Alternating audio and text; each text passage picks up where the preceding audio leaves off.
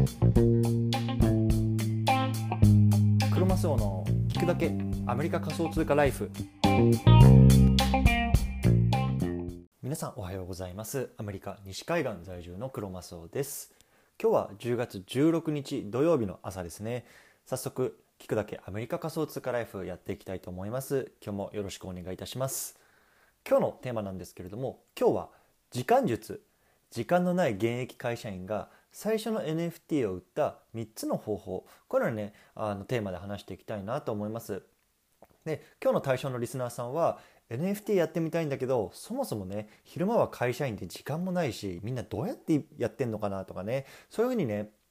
あの考えてる方向けの内容になってます。はい、でね僕自身ね現役会社員で、まあ、昼間はあの普通に会社員として働いている傍ら、まあ、NFT をこう作って、まあ、売ったりしてみたいなところをやっていて、まあね、そんな僕でもこう一つねあの売れたのでじゃどうやってやったんだろうっていうところをね、まあ、あのここでねあの皆さんと共有していきたいなと思いましたのでよろしくお願いします。はい。ということでね早速結論から言っていきたいと思うんですけれども結論3つですね。あの、まあ、これ時間術に関することなんですけれどもあのっていきたいと思います。で1つ目10時に寝て4時に起きる生活リズムに変えた2つ目家事は完璧を目指さないそして3つ目インプットはポッドキャストや YouTube の倍速再生で耳から行うこういうようなねところで僕は自分の時間であったりとかを作ってるっていうようなところをねあの今日は話していきたいのなと思います。うんでね、まあ、極論言うといや時間がない時間がないって言ってるけど本当に時間ってないのかっていうところをね、まあ、自問自答してみたんですよね。そう。でそこからね、まあ、少しずつこう時間を捻出してますよっていうようなところの話です。聞いてみてください。はい。でねあのこの番組では仮想通貨を生活の一部にっていうことでアメリカの西海岸から1日1つ仮想通貨に関するニュースっていうのをお知らせあのお伝えしています仮想通貨って怪しいよなとかギャンブルだよなとかそんな風にね考えてる方が少しでも仮想通貨に関するねあのポジティブな印象を持っていただければなと思いますので聞いてみてくださいはい。でね、ちょっとね、今日は仮想通貨とはちょっと違うんですけれども、まあね、NFT 後のビジネスをやる上で、どんな風にね、この時間を捻出していったのかなっていうところをね、話していきたいなと思います。はい。でね、最初は背景なんですけれども背景ね先ほどから言ってるように今もう NFT のねこの情報っていうのがすごいですよね。でこう僕もやりたいな買いたいなとかって思ってる方いっぱいいると思うんですけれどももうちょっとね時代の流れが早すぎてもう全然追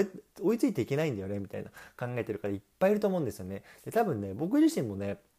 あの100%終えてるかってったら、まあ、全然終えてないですしもうなんかねこうかろうじてねこうしがみついてるような感じなんですよね。そう。でやっぱりどうしてねそのかろうじてしがみつかざるを得ないかっていうとやっぱり時間がないんですよね。そう。そういう情報収集をしたりとかっていう時間がなくて、うん、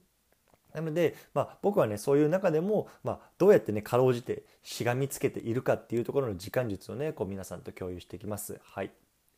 じゃあね1つ目なんですけれども1つ目は10時に寝て4時に起きる生活リズムに変えたっていうことなんですよね。うん、でもともとね僕もこう仕事終わりにこうまあ副業であったりとかっていうのをやるようなねあのリズムだったんですよねでもこれがねやっぱりかなりきつかったんですよね例えばさ、まあ、5時に仕事が終わってその後通勤で帰ってでご飯食べて風呂入ってで子供寝かせてとかってなってそれで大体まあ9時10時になるじゃないですか。ではーって一息ついた時にそっからねやっぱりこうブログ書いたりとかポッドキャスト収録したりとかってもうね無理だったんですよね。そう。もう全然やる気出ないしああじゃあもうちょっと今日疲れたしまあもうソファーに座ったらねじゃあネットフリックスでも見るかみたいな。もうそんな風なねダラダラ生活になっちゃってたんですよね。そう。なのでまあこれはねやっぱりあのもう全然ねあの服用もできないからっていうとねもういっそのことねこうリズムを変えちゃったんですよね。そう。でもう夜やめるのはもう諦めました。うん、でもうね子供と一緒に寝るくらいの勢いでもう夜はねあの準備をしてます。そうでねその代わりね朝やることにしたんですよね。で大体ねこう4時にねこう目覚ましかけて、まあ、やっぱ10分15分ぐらいこう寒いなとかね最近寒くなってきましたんでやっぱりなかなかパッと起きれないんですけどこうグダグダしてでまあね4時半とかぐらいからこうね、布団から入れて始めるんですけどでも大体ね、まあ、7時半ぐらいまでは時間があるので、まあ、そう見てもやっぱり3時間ぐらいねこう朝作業ができるわけですよね。でそこはねやっぱり僕の中のこう一日のゴールデンタイムなんですよね。そうまだねその妻とか子供も寝てますしそうあのなんかなんていうんですかこの邪魔になるっていうか あのこう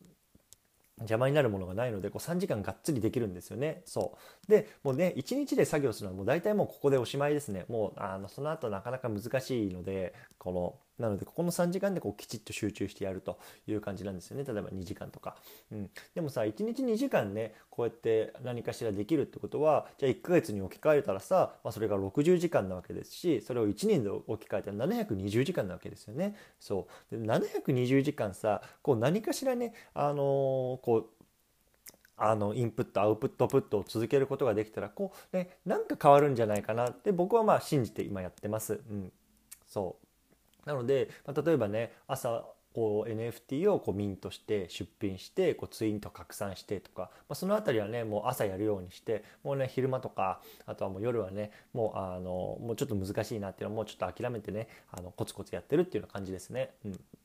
でね、参考までにね、夜ですね、どんなことやってんの？っていう僕のちょっとルーティンをね、まあ、ここでご紹介したいんですけれども、まあ、僕はね、あの晩ご飯の前にね、その子供の一緒にね、風呂に入るっていうことをね、まあ大切にしてるんですね。そう。で、まあね、この子供を風呂に入れるって結構めんどくさい。あのもう子供いる方はあの分かると思うんですけども結構めんどくさいんですよね。そうでまあ子供をシャワー浴びれるとあと自分もシャワー浴びれるわけですね。お風呂に入るんで。そう自分もあのシャワー浴びれるしあとはね、まあ、子供とこう遊んだりっていう、まあ、こうスキンシップとかあとはコミュニケーション取れる。でねあとはね、まあ、奥さんのねあのご機嫌が取れるっていうねそのもう一石四鳥なんですよね。なのでこの晩ご飯前に子供と一緒に風呂に入っちゃうと、まあ、その後ね結構スムーズにいきますよっていうのでねあのおすすめですのでもしねあのまだの方は是非トライしてみてください。はい、じゃあねここから2つ目3つ目いっていきたいと思うんですけれども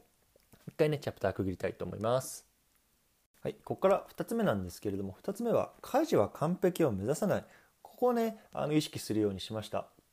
でやっぱりねこう1日限られた時間の中でどうやったらね時間ってできるかなって考えた時に家事の時間がやっぱり多いなっていうのをねあの気づいたんですよね。そう。でさ朝昼晩こう僕まだ在宅勤務なので皿洗いね家で食べたらしなきゃいけないしあとはね洗濯したら干さなきゃいけないしあとはね掃除機もかけなきゃいけないしとかこういろいろあったらさあの結構時間取られてるなってことにこう気づいたんですよね。でこの辺りをねもう自動化するようにしました。であの例えばさこれ1日ね合計で1時間取られてたとしたらまあ1ヶ月で30時間でこれ1年で360時間取られてるわけですよね。でもこの分をまあねそういう作業とか、まあ、アウトプットのところにこうあの割くことができればまたねそれはそれであのいい時間に経験になると思うんですよね。そうで、まあ、具体的に皿洗いはもう本当に食洗機にこうぶち込んでもうあ食洗機にやってもらったりとかあとは洗濯はねもう乾燥機を使ってもう自分で干さないっていうようなことをねしたりとかあとは掃除機はもうルンバ買いました。うん、ルンバ買ってもうねあの自動でねボタンを押したらもう勝手にやっててくれてると確かにねあの炭の方とかねまだ埃残ってたりするんですけどもうねそんなのもう気にしないともうあの80%ねあの綺麗だったらもういいやっていうねもうなんかそんな割り切ったね感じにしてますね。はい、でね僕がねあの結果論ですけどラッキーだったのはやっぱりこの食洗機とか乾燥機がねあのついてる家だったんですよね今住んでるあのレンタルしてレントレンタルしてる家が。うんで、まあ、確かにねもう今ついてないよっていう方はね、まあ、これから買わなきゃいけないし結構な出費だと思うんですけれどもまあねあのまあ、個人的にはこれすごくおすすめですね。やっぱりこれによってかなり時間も削減できたっていうのがありますのでだからもしねちょっとこう懐事情に余裕がある方っていうのは、まあ、購入することをまああの考えてみてはどうかなと思います。うん、でね例えばねこれからちょっと引っ越すこと考えてるんだよねっていう方はね是非ねこの食洗機とか乾燥機がねもうついてる家っていうのでもうねこうあの相当してしまってもうそういう家からねあのをこう選ぶみたいなそういうのもねあの一つの手かなと思いますね。うん、そう特にねアメリカの場合は結構食洗機とか乾燥機とかもついてますみたいなので歌ってるような物件とかもあるんで、まあ、そういうのねところを選んでみるっていうのも一つかなと思いました。うんそう。一応じゃあこれがね2つ目。家事は完璧を目指せない。これがね一応時間術の一つでした。というところですね。はい。で次最後3つ目なんですけど3つ目はねインプットはポッドキャストと YouTube の倍速再生で耳から行う。こういうふうにねあの僕はするようにしてます。そう。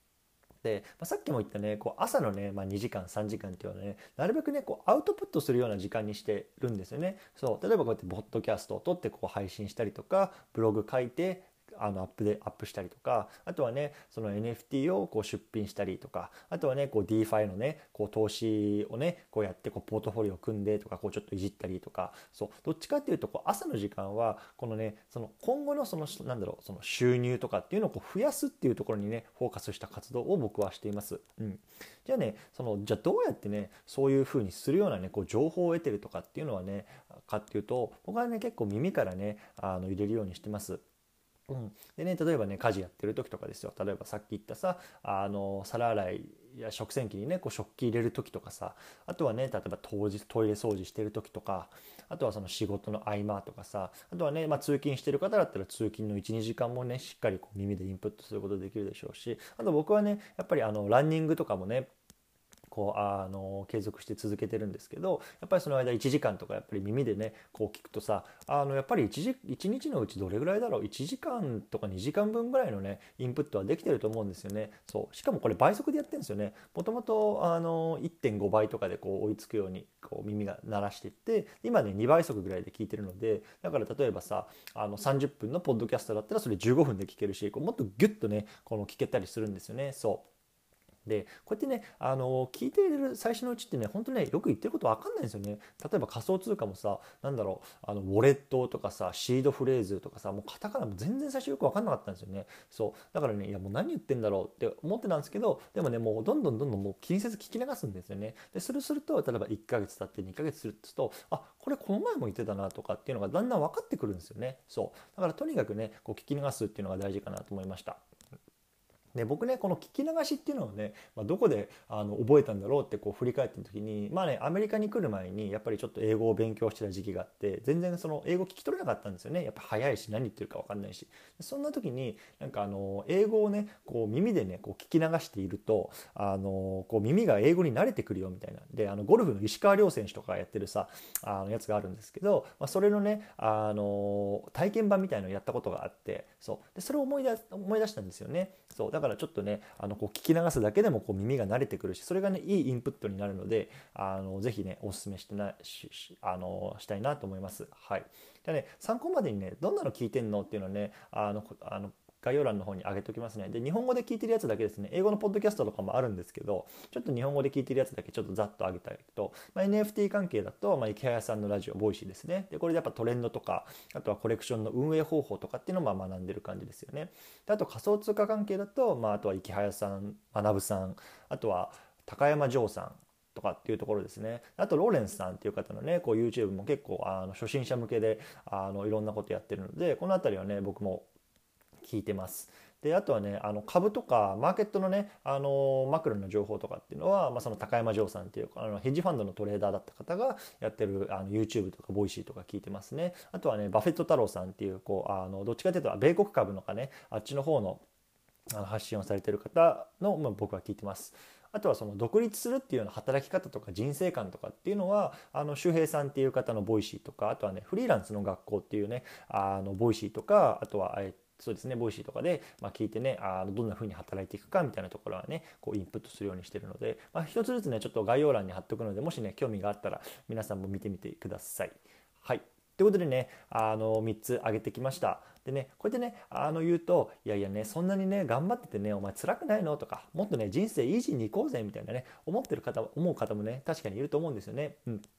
でね、まあ、確かに一理あると思います。うん、やっぱね、こんだけ頑張頑張っててさ、頑張っててっていうか、自分で言うのもあれですけど、こう、ずっとね、こう時間をね、こうインプット、アウトプットの時間につ上げてて、そう辛いよねって、まあ、確かにそういう自分あると思うんですよね。うん、でもね、僕自身が考えてるのは、僕はね、やっぱり60歳とか70歳までね、こうお金のために働き続ける方がね、僕は辛いと思ってるんですよね。うん。そうでねやっぱり今ねちょっと辛くてもこう1年後やっぱり少し生活が楽になっててとかさらにね3年後5年後そしてね10年後ぐらいにそのお金のためにね会社員としてねこうペコペコしながらねやりたくない仕事をしたりさ資料を作ったりさ出張したりさそういうのねあの働くっていうかねもう断然辛いなと思ったんですよね。うんだからそういうそれをねあのしないように、まあ、今頑張ろうが、まあ、僕はねあの